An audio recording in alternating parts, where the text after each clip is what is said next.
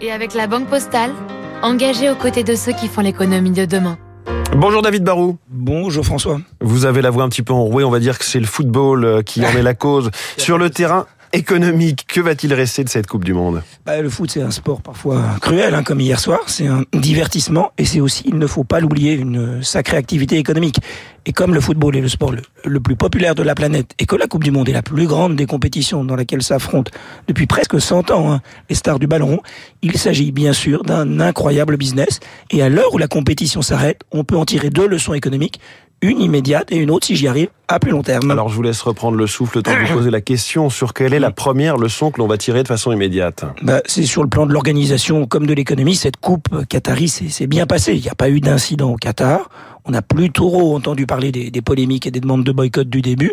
Et puis pour la FIFA, les recettes sont également plus élevées que ce qui était prévu. Hein. Ils comptaient sur un peu plus de 6 milliards de dollars sur ce cycle. Ils ont finalement fait plus de 7 milliards et demi. Et surtout, le Qatar a prouvé que l'on pouvait accueillir 3 millions de spectateurs sur une petite surface, un tout petit pays. Hein. Il y a eu moins de déplacements, il y a eu des coûts élevés pour le Qatar, c'est sûr. Hein. On parle de plus de 200 milliards de dollars. Mais il y a eu moins de frais pour la FIFA qui est organisatrice. Du coup, bah, c'est une coupe qui sera très rentable. Les seuls qui sont déçus, à part les Bleus, et moi-même, hein, ce seront certains sponsors occidentaux qui ont moins communiqué sur l'événement. Mais le succès de la Coupe a été gigantesque en Asie, en Afrique et dans tout le monde arabe. Déception aussi du côté de vos cordes vocales, David. Euh, la leçon à plus long terme bah, c'est que le football est de plus en plus populaire. Hein. L'audience a progressé aussi aux États-Unis et en Chine, qui n'étaient pourtant pas qualifiés. Mais il faut savoir que là-bas, euh, Xi Jinping est un grand fan. Le football ne cesse de gagner du terrain et cela se voit hein, dans les revenus de la FIFA, dont toutes les finances tournent autour de la Coupe du Monde. Hein. Pour la Coupe 2006, il n'y a pas si longtemps en Allemagne, la FIFA avait engrangé autour de 2 milliards et demi. Là, on a dépassé les 7 et on pense qu'on dépassera les 11 milliards lors de la prochaine qui va se tenir aux États-Unis, au Canada et au Mexique.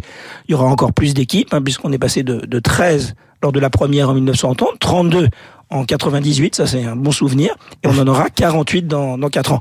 Il y aura donc encore plus de matchs, encore plus de places et d'occasions de faire des affaires pour les sponsors.